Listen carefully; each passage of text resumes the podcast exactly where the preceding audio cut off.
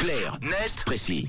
Nous, on décrypte euh, ce matin dans Clarnet Précis avec toi, euh, Tom, les écouteurs. Ah Oui, outil euh, désormais indispensable pour écouter de la musique, un podcast, un message vocal en toute discrétion.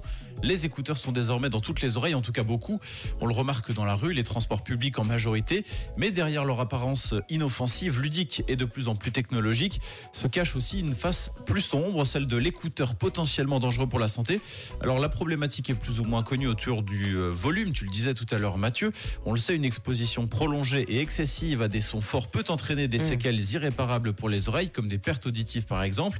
Mais ce qu'on sait moins, c'est que les écouteurs ont également la particularité d'augmenter drastiquement le nombre de bactéries dans nos oreilles. Ah bon? Et comment ça se fait? Alors déjà, ce qu'il faut savoir, c'est que nous avons naturellement tous beaucoup de bactéries dans le corps et dans les oreilles, du fait que ce soit une partie de notre corps sombre, humide et assez difficile d'accès. Mais le souci avec les écouteurs, lorsqu'ils sont fréquemment utilisés, c'est qu'ils obstruent le passage et multiplient le nombre de microbes. Une étude menée aux États-Unis montrait par exemple que porter des écouteurs supra-auriculaires pendant une heure, donc plutôt des casques pour le coup, multipliait le nombre de bactéries par 11. Waouh Et c'est dangereux ou pas? Alors c'est ce qu'ont tenté de montrer plusieurs études sur le fait que les écouteurs et notamment les intra-auriculaires pour le coup avaient tendance à favoriser le développement de bactéries nocives et d'infections de l'oreille, note le site Slate, mais aucune preuve solide n'a encore été présentée pour l'affirmer. En réalité, il semble surtout que notre corps soit parfaitement armé pour faire face à ces germes qui prolifèrent dans nos oreilles, en tout cas plus que pour le volume mis très fort qui pour le coup représente un danger avéré pour nos capacités auditives.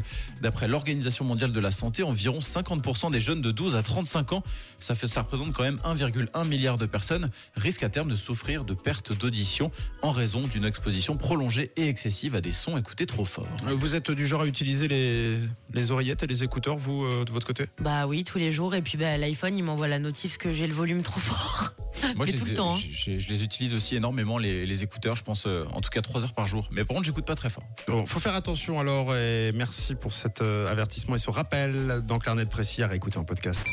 Parler d'actu, c'est aussi sur rouge.